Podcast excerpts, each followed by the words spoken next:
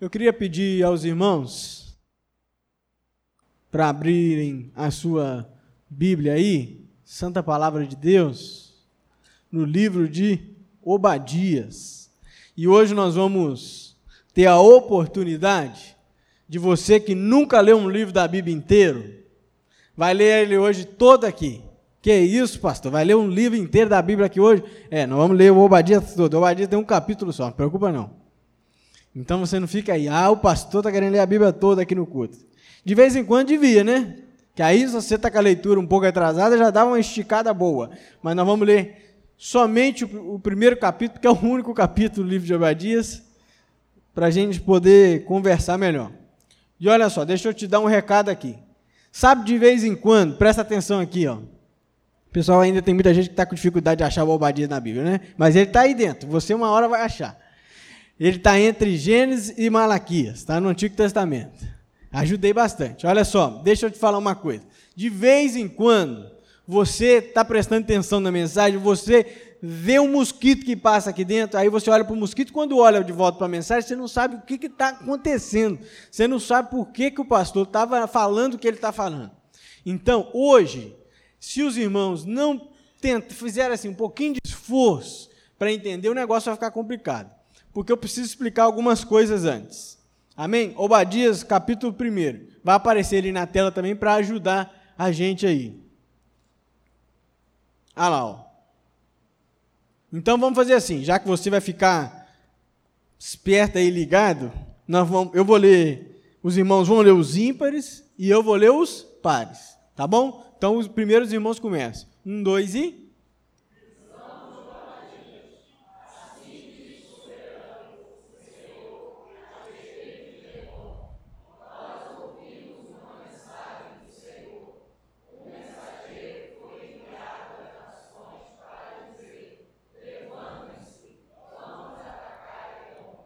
Veja, eu tornarei você pequeno entre as nações, será completamente desprezado.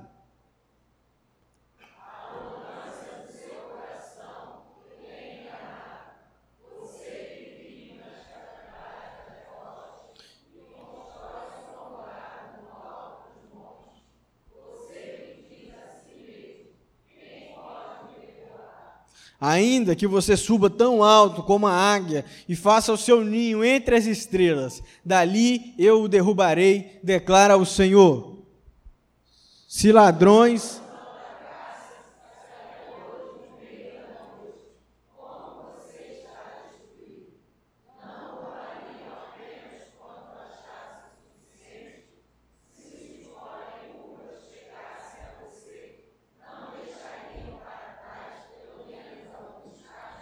Entretanto, como Esaú foi saqueado, como foram pilhados os seus tesouros ocultos, empurram você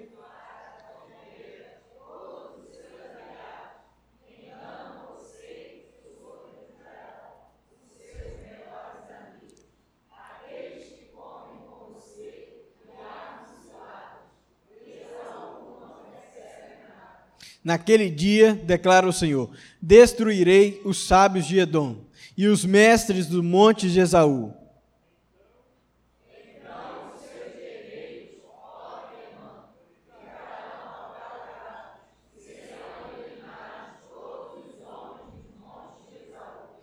Por causa da violenta matança que você fez contra o seu irmão Jacó, você será coberto de vergonha e eliminado para sempre.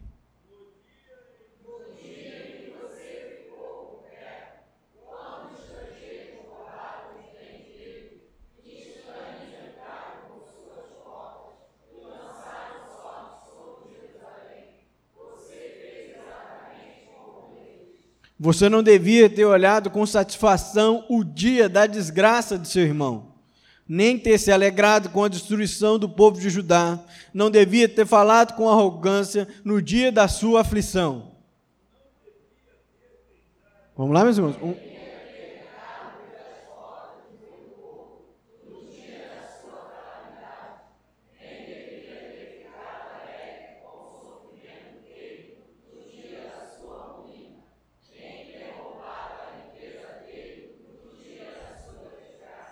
Não devia ter esperado nas encruzilhadas para matar os que conseguiram escapar, nem ter entregado os sobreviventes no dia da sua aflição.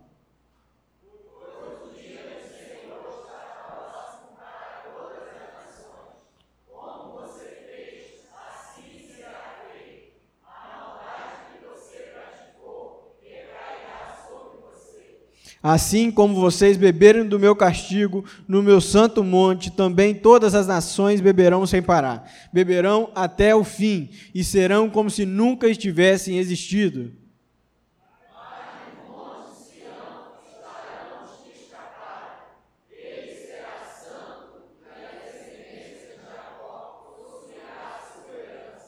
A descendência de Jacó será como um fogo e a de José como uma chama. A descendência de Esaú será a palha. Eles incendiarão e a consumirão. Não haverá sobreviventes da descendência de Esaú, declara o Senhor.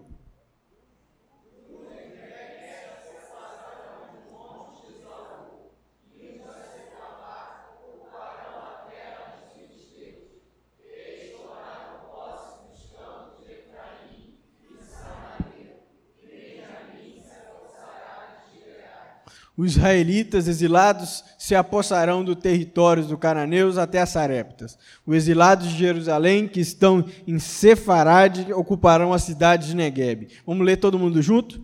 Os vencedores subirão ao monte Sião para governar a montanha de Esaú, e o reino será do Senhor.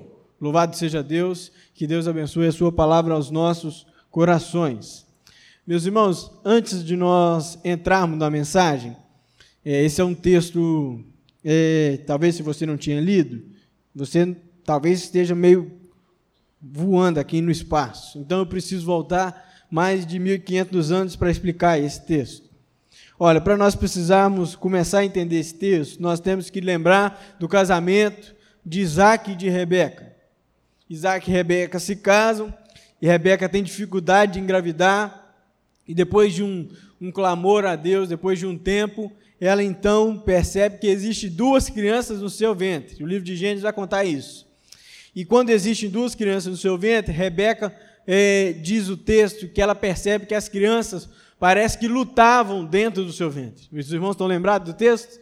Parece que eles estão lutando dentro do, dentro do ventre. Então Deus diz que eles simplesmente não eram duas crianças que estavam brigando dentro do ventre de Rebeca mas eram duas nações que estavam o quê? Brigando ali dentro do seu ventre e que a partir dali duas nações iriam surgir. E aí, na hora do nascimento, o relato bíblico diz que o mais novo, ele sai segurando o calcanhar do mais velho. E a partir daí, por isso o, o, foi chamado de Jacó, aquele que segura o calcanhar. E Deus ainda diz que o mais velho serviria ao mais novo. O que é totalmente contrário ao quê? A estrutura normal da época. Então, o nascimento já mostra muita coisa. E aí, eu quero lembrar com você de algumas coisas. Primeiro, que Jacó tinha 71 anos, de acordo com o texto, e ainda moravam com a sua mãe. E aí a gente lembra, se você nunca leu o texto, você vai começar a lembrar agora, se você já leu o texto, você vai começar a lembrar, que Isaac tinha uma predileção por Esaú.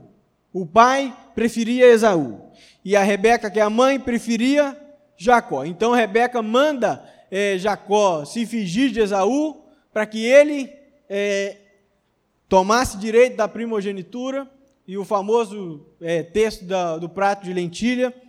E então Esaú começa a odiar Jacó. E por que, que eu estou dizendo isso?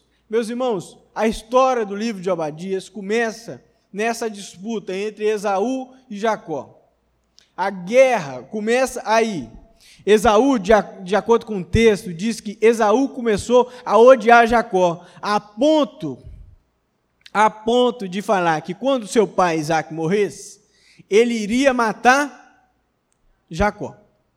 Então, existe uma confusão ali.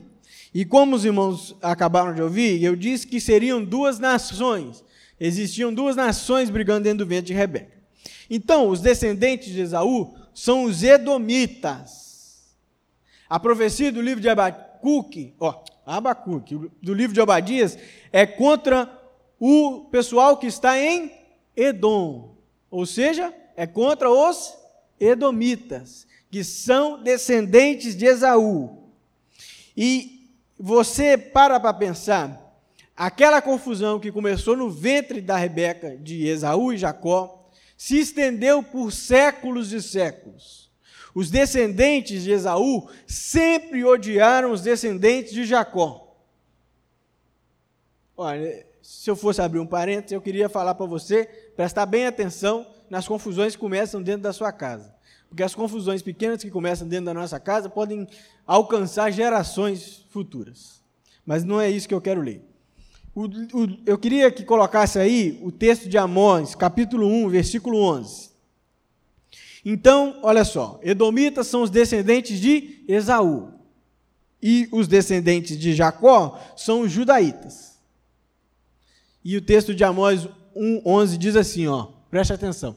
Assim diz o Senhor: por três transgressões de Edom, eu ainda por mais quatro não anularei o castigo, porque com a espada perseguiu o seu irmão e reprimiu toda a compaixão, mutilando furiosamente, per perpetuando para sempre a sua ira.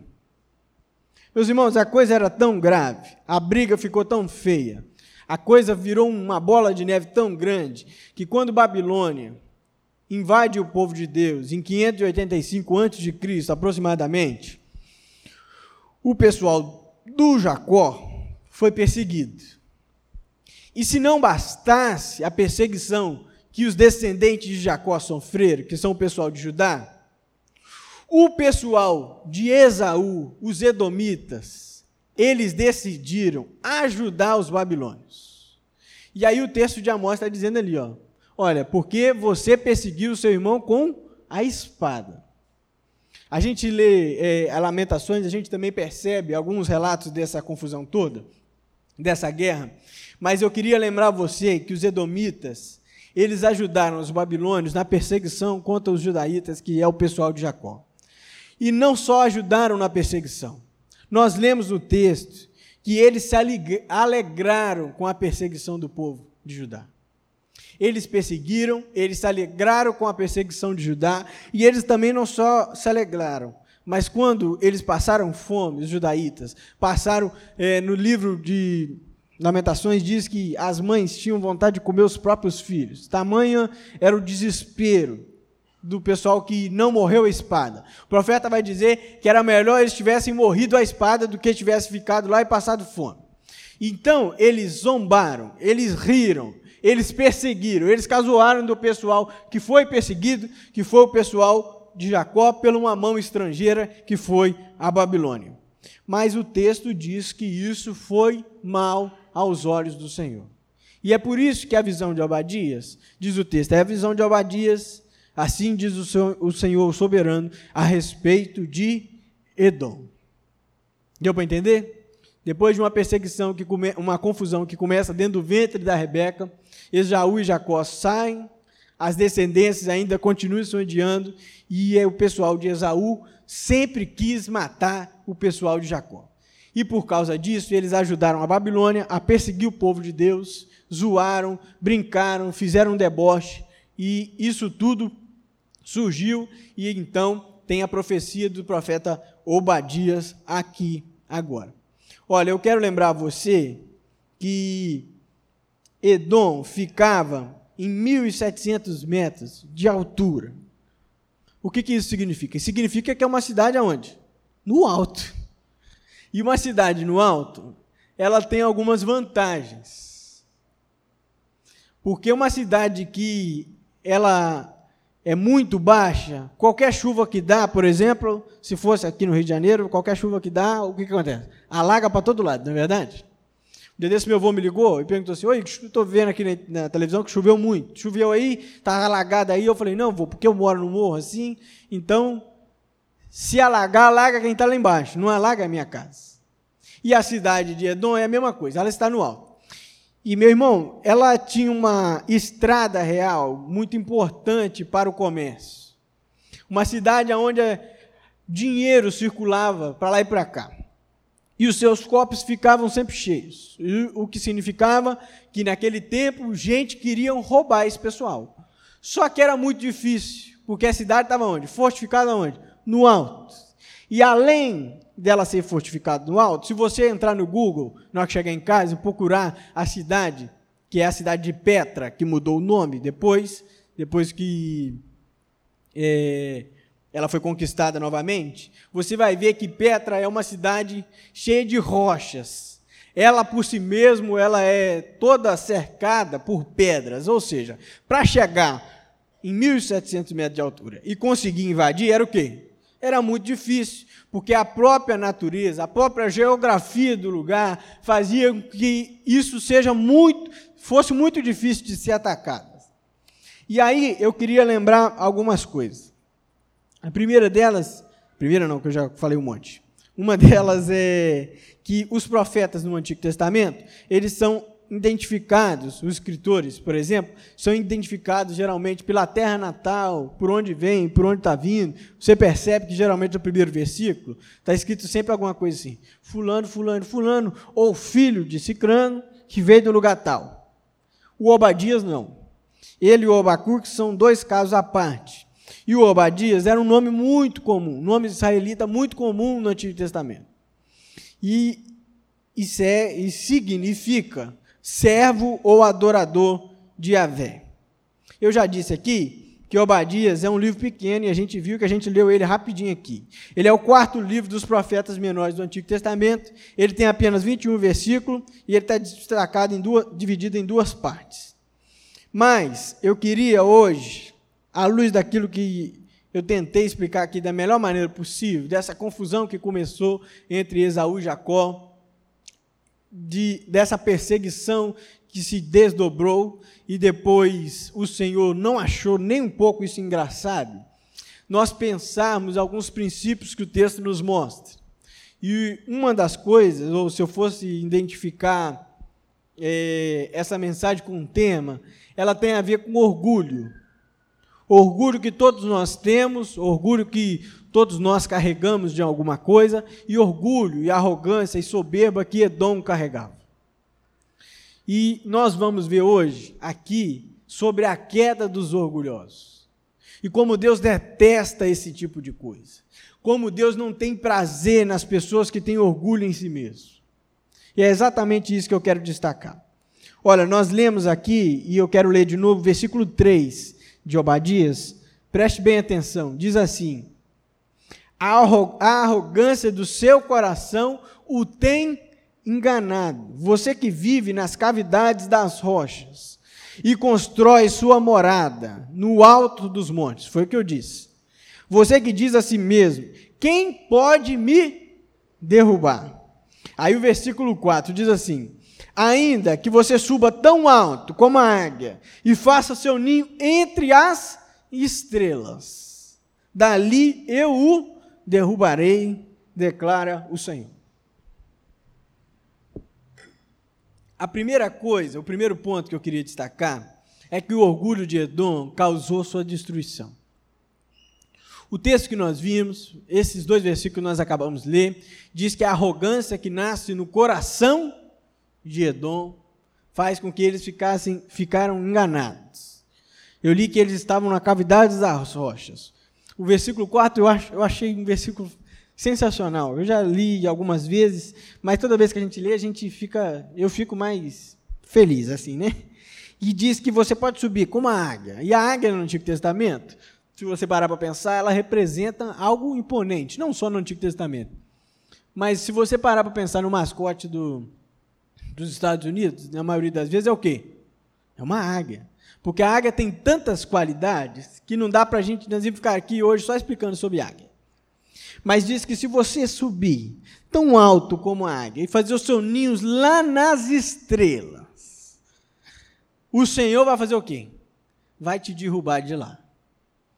Meus irmãos, Edom era uma terra montanhosa, uma terra que eles achavam que nunca seriam alcançados, uma terra que estava no alto dos montes, uma terra que simplesmente eles não só estavam localizados bem, mas se não bastasse só isso, o pessoal de Edom tinha soberba com a vizinhança.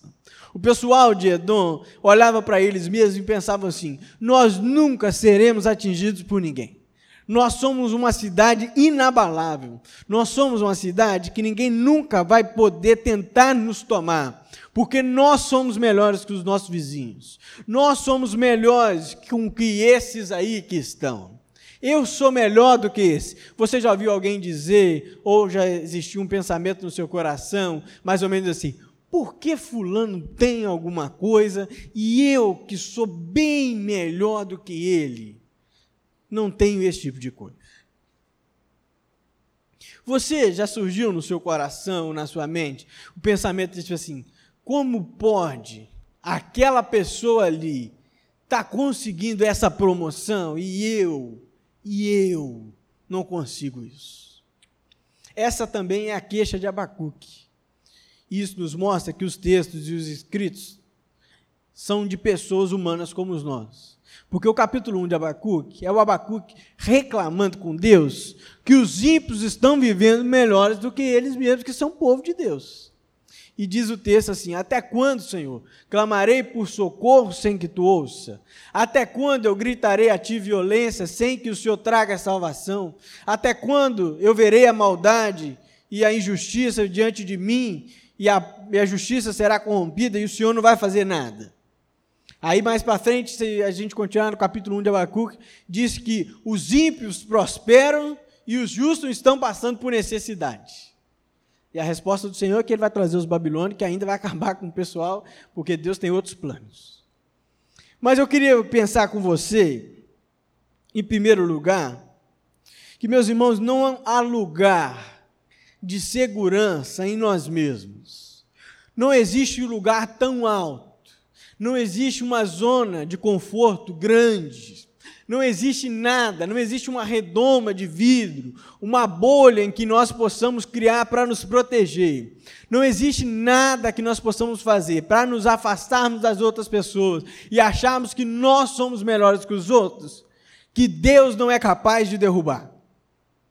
Porque o único que é merecedor de toda a honra, de toda a glória, de todo louvor, o único que é merecedor de aplauso, o único que é merecedor de entregar dízimo de ofertas, o único que é merecedor de se dobrar o joelho, é a pessoa de Jesus Cristo. Nós não podemos fazer aquilo que Edom fez. Olhar para as pessoas que estão em situações de dificuldades, olhar para as pessoas que estão vivendo um outro nível de dinheiro que nós. Nós não podemos viver um, um, uma coisa que nós vamos olhar para as pessoas que às vezes têm menos inteligência do que a gente. Porque, gente, existem pessoas que são mais inteligentes que o outro, isso é um fato. O que não pode acontecer é aqueles que são mais inteligentes desprezaram aqueles que são mais humildes. Eu acho muito engraçado que as pessoas, de vez em quando, Aqui na igreja não acontece, não. Louvado seja Deus. Amém? Não sabe nem o que é, né, Carlosito? É, alguns jovens ficam pedindo a Deus: misericórdia, Senhor, me deixa passar no Enem. Tem misericórdia de mim, Senhor. Eu quero te servir com a minha profissão. Eu quero te honrar com a minha profissão. Aí, o que acontece? A pessoa entra na universidade. Entrou, louvado seja Deus, vem aqui na frente. Pastor, queria fazer um agradecimento a Deus que o Senhor me fez prosperar, para aquela coisa toda que a gente já conhece. Aí passam-se os anos dentro da universidade e ela se formou. E nada mais é, ou nada mais ela é, simplesmente, ela é uma pessoa que agora ela é o quê? Formada. Ela tem uma graduação. Ou se não, ela é bacharel em alguma coisa ou fez licenciatura em alguma coisa. E aí, essa pessoa gostou desse caminho que ela começou a trilhar. E ela começa então, faz prova para o mestrado, é abençoada, entra, vem aqui de novo, pastor, agradece aí que nós fomos aprovados, a minha tese foi uma bênção, e eu já estou estagiando em empresa. E a pessoa vai, e o ciclo se vai o quê? Se passando. E aí, quando ela vira doutora, ou, ou tem muito bacharel que está achando que é doutor, essa é a verdade, né? Mas quando a pessoa cresce, ou ela acha que cresceu, porque tem muita gente que acha que cresceu. Eu lembro do primeiro dia no seminário, primeiro dia, o meu professor, que é um gênio, foi embora do seminário. O homem é um gênio. Ele é professor de filosofia e ele está. Hoje ele toma conta de uma faculdade lá em São Paulo, uma faculdade muito boa mesmo. E ele virou e falou assim: Olha, eu queria, a minha palavra de boas-vindas para vocês é que eu queria dizer que existe um bicho, que ele anda por essas salas aqui. E esse bicho é como se fosse uma pulga. Aí eu fiquei pensando: Meu Deus, eu saí lá da roça para pegar a pulga aqui? Isso não é possível. Mas eu não sabia que ele simplesmente estava dizendo é que esse bicho era o bichinho do convencimento do conhecimento. É que, diz ele, de acordo com ele, as pessoas eram picadas dentro da sala de aula e elas começavam a achar que, por causa das leituras que elas faziam, elas eram alguma coisa. E por causa disso, ela começava a desprezar as outras pessoas, porque ela agora é o seminarista tal. E mal sabe ele que seminarista não é nada, não é membro da igreja, nem é pastor, não é nada. Está ouvindo, Vinícius? É desse jeito que a coisa anda. E então, eu lembro que quando ele falou isso, eu fui para casa orando a Deus, eu falei, Senhor, não me deixa que esse bicho me morde, não, não deixa esse bicho me pegar. E é claro que eu sabia que era uma figura de linguagem, mas eu saí de lá orando, assim, Senhor, que quando o tempo passar, quando as coisas caminharem, eu olho para trás nunca com desprezo pelo começo das coisas na vida de alguém. Porque todos nós estamos começando alguma coisa. E todos nós já começamos muita coisa. E nós não podemos fazer como Edom fez, que é olhar para os outros e ter orgulho, e ter soberba, arrogância pela vida dos outros. Olha, gente, esse assunto é um assunto muito caro para a Bíblia e para Deus. Só que a gente acha que a gente não é orgulhoso, e a gente acha que a gente não é soberbo, e a gente acha que nós não somos arrogantes. Porque a gente pensa em soberbo, orgulho e arrogância, sempre a gente fala assim: ah, eu sou melhor do que você. Quando, na verdade, o que é soberba, arrogância e orgulho, muitas das vezes é demonstrada com atos que nós temos, com coisas que nós fazemos no nosso dia a dia, com pensamentos que nós temos quando nós pensamos que o cabelo da colega do lado está horroroso e o meu está maravilhoso. Quando nós pensamos que a roupa daquela pessoa é muito feia, que se fosse você, você não vestia aquilo. É claro que se fosse você, você não vestia, porque se fosse você, você ia vestir como você mesmo. Só que de vez em quando a gente cai na besteira de achar que o mundo deveria ser o meu mundo. O mundo deveria ser e enxergado com os meus próprios olhos. Mas, gente, presta atenção no que eu disse aqui hoje de manhã, quem estava aqui ouviu. A beleza da igreja é ser uma igreja sinfônica. E, a, e, o fato de eu falar que é uma igreja sinfônica é como se fosse uma grande orquestra, que cada um toca um instrumento. Que de vez em quando alguém desafina para lá e para cá, mas a música, ela permanece. Porque se nós formos um grande espetáculo de uma orquestra, mesmo que alguém erre, o maestro lá da frente manda parar? Hã? Não, vamos porque vamos.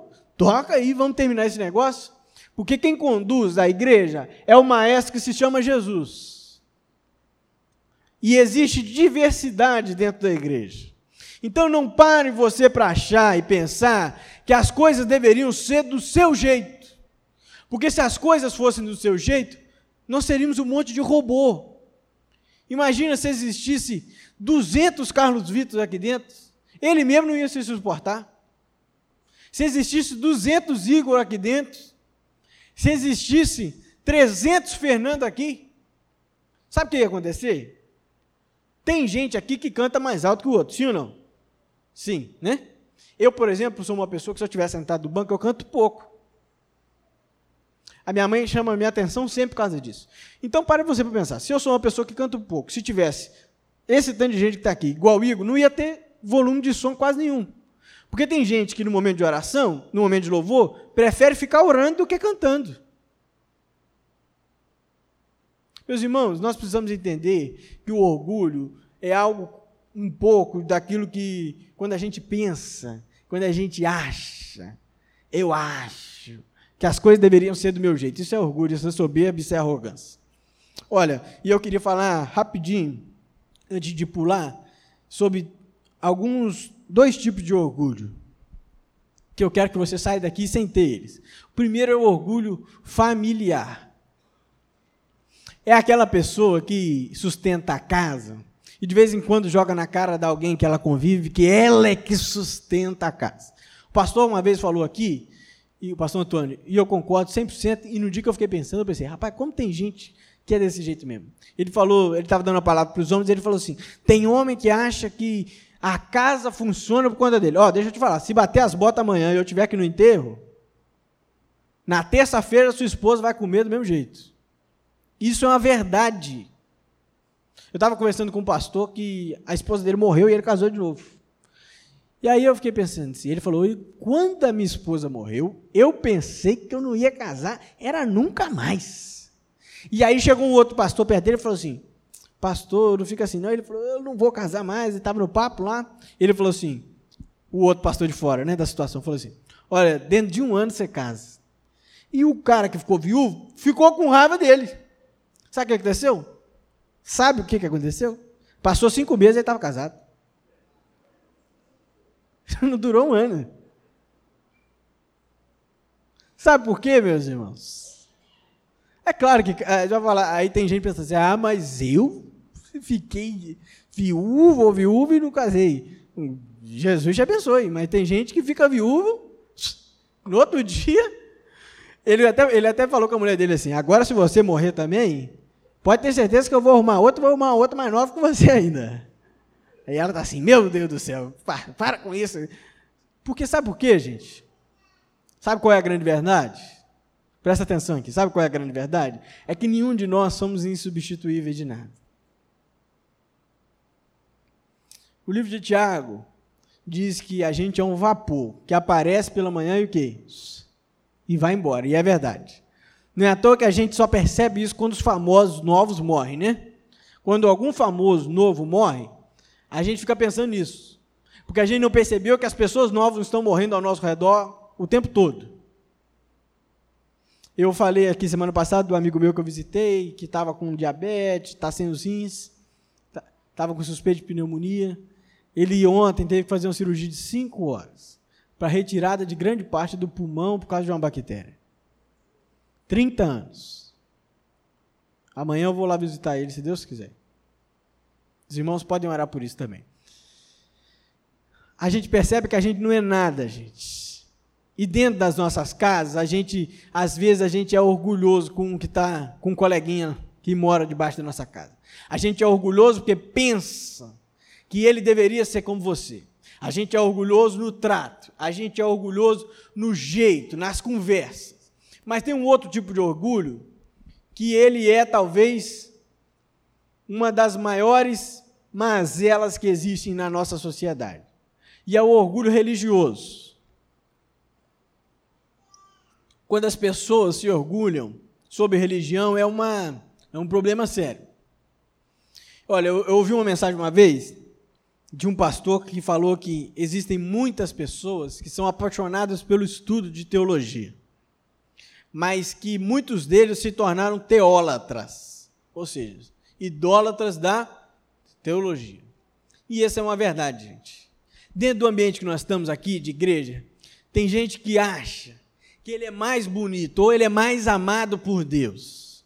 Tem gente que acha que ele pode mais do que os outros, simplesmente porque ele já leu a Bíblia 82 vezes.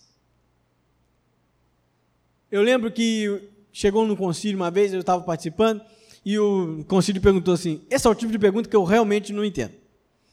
É, primeiro foi, foi duas perguntas. Foi, o candidato já leu a Bíblia? Essa pergunta eu entendo, porque é, ok, né, gente? É o mínimo, né? Candidato já leu a Bíblia? Ok, já li a Bíblia. Aí a segunda pergunta era: quantas vezes o candidato leu a Bíblia? Aí eu, ficava, eu fiquei pensando um pouco assim: para quê que uma pessoa tem que falar quantas vezes leu a Bíblia?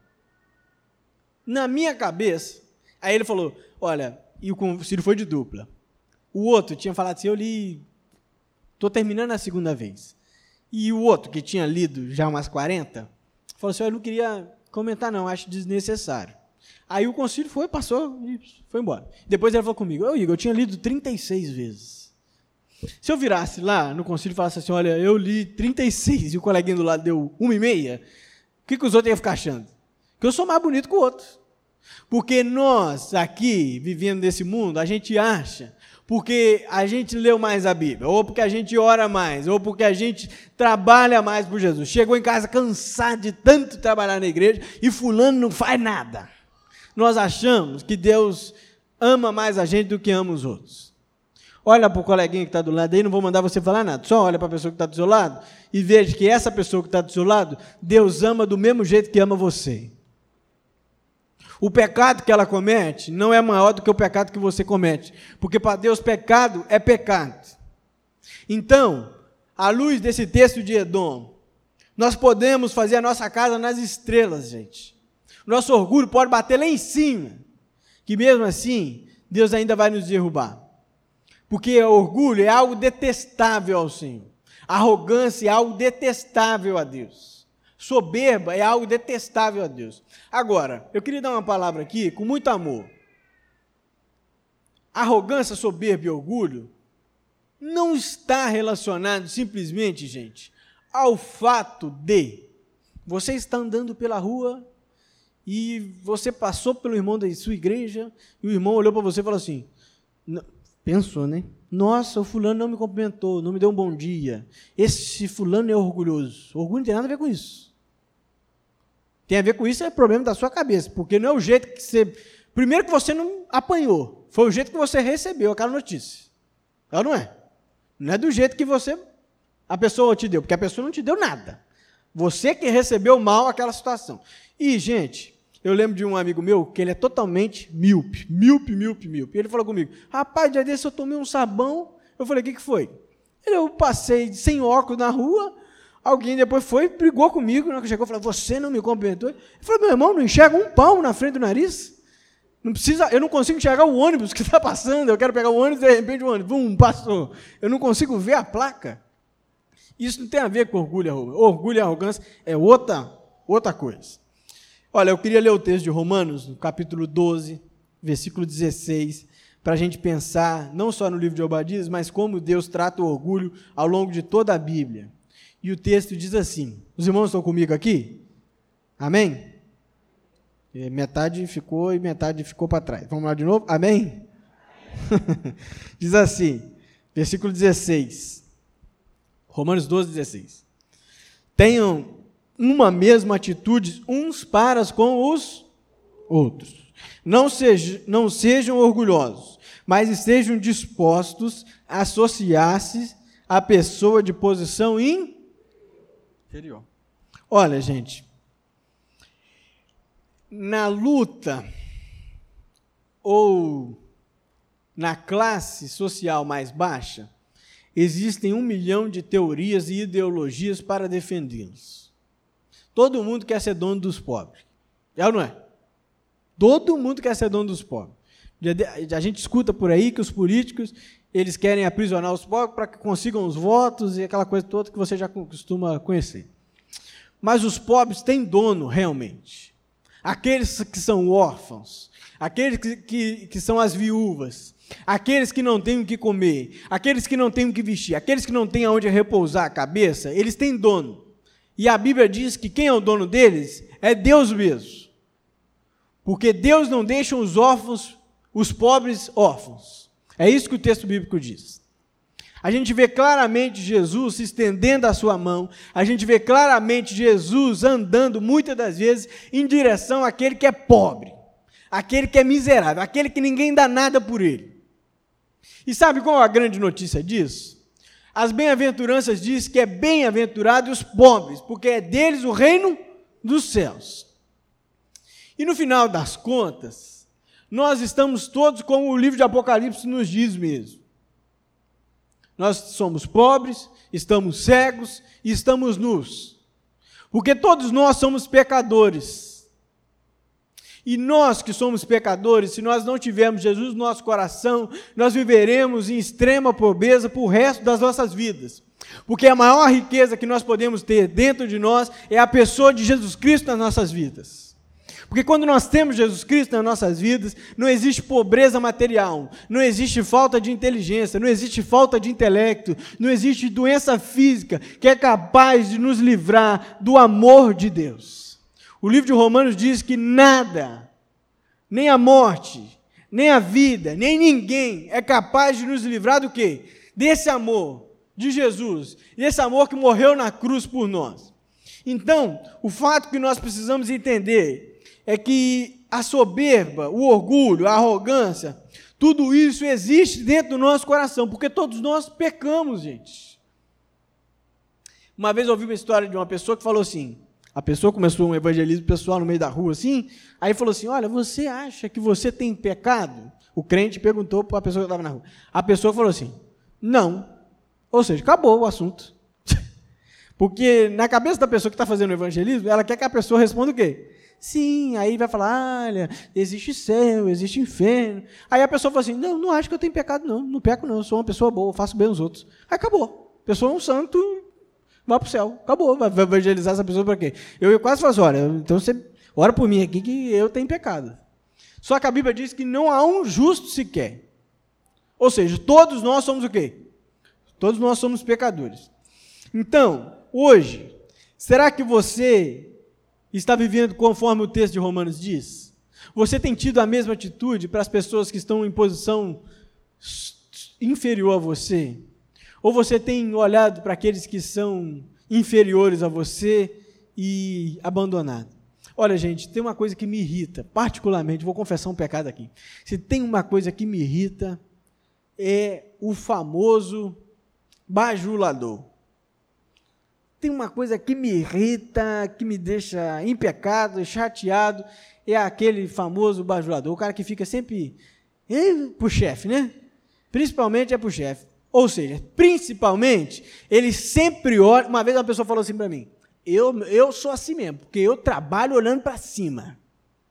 Aí eu pensei assim: meu Deus do céu, aonde nós vamos parar? O trabalhar olhando para cima é assim: Oi, chefinho querido, amado de Jesus, a sua roupa está maravilhosa. A pessoa faz o tempo todo o que ela pode para agradar os outros, para ver se ela consegue o quê? É porque ela gosta da pessoa? Não, é porque ela vê se ela consegue algo em troca. Simplesmente ela é tão vazia que ela precisa ficar bajulando a pessoa que é de posição superior para ver se ela consegue alguma migalhinha. Aí parece até o texto quando diz que é, até, até, os cachorrinhos comem do pão, né? como as migalhas que caem da mesa do meu Senhor. De vez em quando, no trabalho, eu pensava assim, gente, parece que tem gente aqui que está quase assim. Ai, por favor, chefinho querido, joga um pedacinho de pão no chão para que eu possa comer e agradar. Meus irmãos, a Bíblia manda a gente ser ao contrário. A Bíblia manda a gente olhar para as pessoas que estão em posição inferior a nós. Sabe o que isso significa? Em aplicação prática para a sua vida, para você não ser orgulhoso, para você não ser arrogante, é que se você é dono de um negócio, você olha com carinho para os seus funcionários. Você que é professor, olhe com carinho para aquele aluno que mais te dê trabalho. E eu sei que isso é difícil, porque a minha mãe é professora e minha mãe chega em casa às vezes assim: Nossa, hoje eu tive vontade de matar meu aluno. Porque todos nós nos estressamos e nos cansamos. Mas você que trabalha, por exemplo, em algum lugar e tem gente que você demanda, cumprir aquilo que a Bíblia mandou você cumprir, é olhar para esses que você manda neles, entre aspas, e despejar carinho e amor sobre eles. Olha, gente, tem chefe que é muito, tem chefe que é muito rolha mesmo. Tem chefe que, por exemplo, a pessoa está doente. Eu fui visitar esse amigo meu, ele falou comigo, Igor, eu estou morrendo de preocupação, porque eu estou há 15 dias aqui no CTI. Ó, vou repetir. 15 dias na onde? No CTI. E eu sei que se eu voltar hoje trabalhar, eu vou ouvir gracinha ainda falar que eu estava de moleza. Isso não tem nada a ver com Jesus, gente. E por último, eu queria ler o texto de Filipenses, capítulo 2, versículo 3, que diz assim: Filipenses 2, 3. Vamos ler todo mundo junto, bem forte, para você ficar acordado aí, ó. Um, dois e nada façam ou por vaidade mas humildemente considerem os outros superiores a vocês mesmos. Cada um cuide não somente dos seus interesses. Cada um que cuide não somente dos seus interesses, mas também do interesse dos outros. Egoísmo é um amor exagerado que nós temos por nós mesmos. E uma das marcas da nossa geração e do homem, da humanidade, é que agora, cada vez mais, nós fazemos celulares que tem um milhão de câmeras de selfie. E aí a gente fica lá fazendo bico para foto e batendo aquelas fotos que não tão bonita, não tão tão legal assim. E a gente posta nas redes sociais, só falta a gente botar a legenda assim: "Olha como eu sou linda. Olha como eu sou bonito". De vez em quando eu vejo cada coisa na minha rede social e aí eu fico pensando assim: às vezes eu vejo ah, vou nem falar, vou ficar quieto. A verdade é que o apóstolo Paulo está chamando a atenção aos filipenses aqui, para que a comunidade de Filipos deixe de ser egoísta, deixe de pensar nos seus próprios interesses, pare de olhar para si mesmos, mas olhe para a vida do outro. Sabe qual é o problema, meus irmãos? É que nós, quando tratamos desse assunto, quando tratamos de egoísmo, de vaidade, a maioria de nós que estamos ouvindo, e eu também, não gostamos de ouvir esse tipo de coisa. Porque nós sabemos que nós somos assim. Nós sabemos o quanto nós desprezamos o outro. Nós sabemos o quanto nós desprezamos aqueles que estão dentro da nossa própria casa. Nós sabemos que dar dois reais não resolve para uma pessoa que está em situação de rua, mas a gente fala assim, ah, é o que eu posso fazer e acabou. É, infelizmente, existe dentro de nós essa mosca ou essa pulguinha que a gente acredita que a gente é melhor que os outros, que a gente acha que a gente canta mais bonito que os outros, que a gente acha que a gente prega melhor do que os outros, que a gente acha que a gente dirige melhor do que os outros. Uma vez eu ouvi um amigo meu falar assim, rapaz, eu não, olha, eu não queria falar não, mas eu acho que eu sou o melhor motorista desse mundo. Aí eu virei e falei assim, rapaz, você sabia que o melhor motorista que esse mundo já teve morreu dirigindo?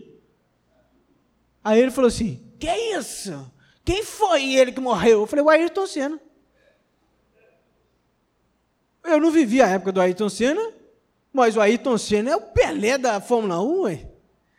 Se o Ayrton Senna morreu dirigindo, você tem a coragem de abrir essa sua boca, que é esses dentes que você tem aí dentro, para falar que você é o melhor motorista que existe nesse mundo? Meus irmãos, nós não somos assim, não. E eu queria caminhar para o final e te lembrar de, alguma, de algumas coisas. Queria chamar o Ministério de Louvor para vir para cá e eu queria te lembrar de algumas coisas. Preste atenção que nós vamos concluir. Olha, quando a gente lê o livro de Obadias, a gente percebe que a destruição de Edom, a destruição que foi avisada por Edom, avisada por Deus, foi causada por causa da sua soberba e da, do seu orgulho. E nós precisamos entender que nós não podemos ser orgulhosos, tão ambiciosos o suficiente, porque no final das contas Deus ainda pode nos destruir. Gente, nós vivemos de um tempo de evangelho que as pessoas só querem o venha a nós. O vosso reino, nada. Ontem nós, estava, nós estávamos lá no teatro, e aí o pessoal da juventude foi. Rapaz, Deus faz cada coisa para me dar, como é que fala? aplicação de mensagem que eu acho fenomenal. Ontem nós estávamos lá, e nós estávamos, todo mundo na minha fileira, tinha três pessoas que não eram dos nossos assim. E eu estava um ser avulso, porque eu comprei o lugar avulso, então estava meio separado do pessoal. Eu virei para o moço, com toda a educação que me é peculiar, falei assim: Meu senhor, muito boa noite. Aquela coisa, quase dei uma pipoca para ele. Eu falei assim: Tem como, será, o senhor dar uma, pular para o banco do lado, que aí eu posso ficar com o meu pessoal? Ele falou: Não. Aí eu falei: Falei, não o quê? Eu fiquei, eu fiquei tão em choque com o não dele, que foi com a boca tão boa. Eu falei, eu falei, não tem como não vai deixar de fazer? Eu falei assim com ele, ele não tem como. Aí eu falei, nossa, precisando, nós estamos sempre às ordens, é isso aí. Aí passou cinco minutos, cinco, a peça começou, ele chamou a, a mulher da peça. E tinha algumas cadeiras mais para frente vazias. Ele virou para a mulher e falou assim: Eu posso sentar mais lá na frente para ver melhor? Eu fiquei pensando, quase gritei, não pode também não, não pode não. Não pode não, porque o senhor não deixou redar uma. Gente, era um, uma, uma cadeira. Era assim, ele ficava assim, ó. Não ia mudar em nada. E no final das contas, ele ia melhorar a visão dele, que ele ia para o meio do negócio. Não, não tinha sentido nenhum. Simplesmente a má vontade da pessoa em ajudar o, o, o colega ali que está do lado. É o famoso. O venha nós, tudo. E o nosso reino, nada. Olha, eu quero que você saia daqui hoje lembrando que você não pode ser como Edom. Você não pode ter o nariz tão empinado que você está achando que seu nariz está lá nas estrelas. Nas estrelas veja a tua luz. Aí você está lá assim, ah, eu sou uma estrela. Você não pode achar que você é bem melhor do que os outros, porque na verdade você não é. Você também não pode achar que você é a coisa mais fofa desse mundo, porque você também não é. Por que, que eu estou dizendo isso, gente? Porque de vez em quando eu ouço por aí que nós somos a coisa mais fofa do coração de Jesus, que nós somos o centro do coração de Jesus. E que nós somos amados demais, que, que aí, gente, espera. Deus, a Bíblia diz que Deus é amor, mas ele também é justiça. A Bíblia diz que do mesmo jeito que ele destruiu Edom, preste atenção aqui, gente. Olha, a destruição de Edom não tem a ver com uma cidade. Ele não simplesmente ia quebrar a cidade. A destruição de Edom é a destruição das pessoas que estão na cidade. Não é a cidade que é fortificada que seria destruída. Mas é as pessoas que seriam jogadas em posição de reverência. O último versículo de Obadias, a gente leu, diz que o reino pertence ao Senhor. Você sai daqui hoje entendendo que o reino desse mundo pertence a Deus o reino do Brasil pertence a Jesus, mas o reino da sua vida também pertence ao Senhor. Porque a Bíblia diz que nós não conhecemos a formação de uma criança no ventre de uma mãe e nós não sabemos aonde está o caminho do vento. Mas Deus sabe até onde o vento faz a curva. Sabe por que ele sabe onde o vento faz a curva? Como diz lá no interior? Porque Deus é criador do vento. Ele é o nosso criador. O livro de Salmos diz que o Senhor nos sonda e nos conhece. Sabe os meus pensamentos, mais profundos pensamentos. Não acho que você é a última bolacha do pacote, não, meu irmão. Não trate as pessoas só para cima, não. Existe uma relação para baixo que precisa ser exercida. Relação essa que de amor, Relação essa que precisa olhar para aqueles que estão pobres e oprimidos. Porque o próprio Jesus disse que ele veio para libertar os pobres e os oprimidos. Então, neste momento eu queria, nós vamos cantar e depois eu queria que você ficasse em espírito de oração. Quando nós vamos ceiar, o texto do apóstolo Paulo diz que se você tem alguma confusão com seu irmão, se você tem alguma chateação com seu irmão, faça isso antes de você o quê? Compartilhar do pão do cálice, porque da ceia, porque é melhor você fazer isso, porque senão isso vai ser para sua própria condenação.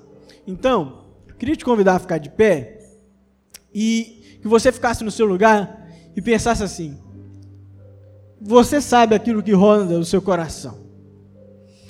Deus também sabe, mas você sabe então faça uma autoanálise. Pergunte ao Senhor se você tem sido orgulhoso em alguma área da sua vida. Pergunte ao Senhor, esquadrinhe o seu coração hoje, para ver se tem pecados dentro de você que você não quer confessar, porque você não quer sair desse pedestal que você se colocou. Porque você é tão crente, tão crente, que eu não posso, as pessoas não podem ver que eu pequei. Então, à luz do texto do Abadia, do texto de Romanos, do texto de Filipenses, nós somos chamados hoje a viver e retirar essa máscara que existe dentro de nós, no nosso, no nosso rosto, porque no final das contas Deus sabe de todas as coisas. Deus conhece o seu coração, meu irmão. Deus conhece o seu coração, minha irmã. Deus sabe do jeito que você tem vivido. Deus sabe o jeito que você tem tratado as pessoas. E talvez se alguém nunca disse para você que Deus detesta as pessoas orgulhosas, eu estou dizendo hoje, no nome de Jesus. Jesus olha para as pessoas que estão ao seu redor com carinho e amor. E você precisa fazer o mesmo. Nós vamos cantar, fique em espírito de oração, não se distraia não, que depois nós vamos estar orando ao Senhor.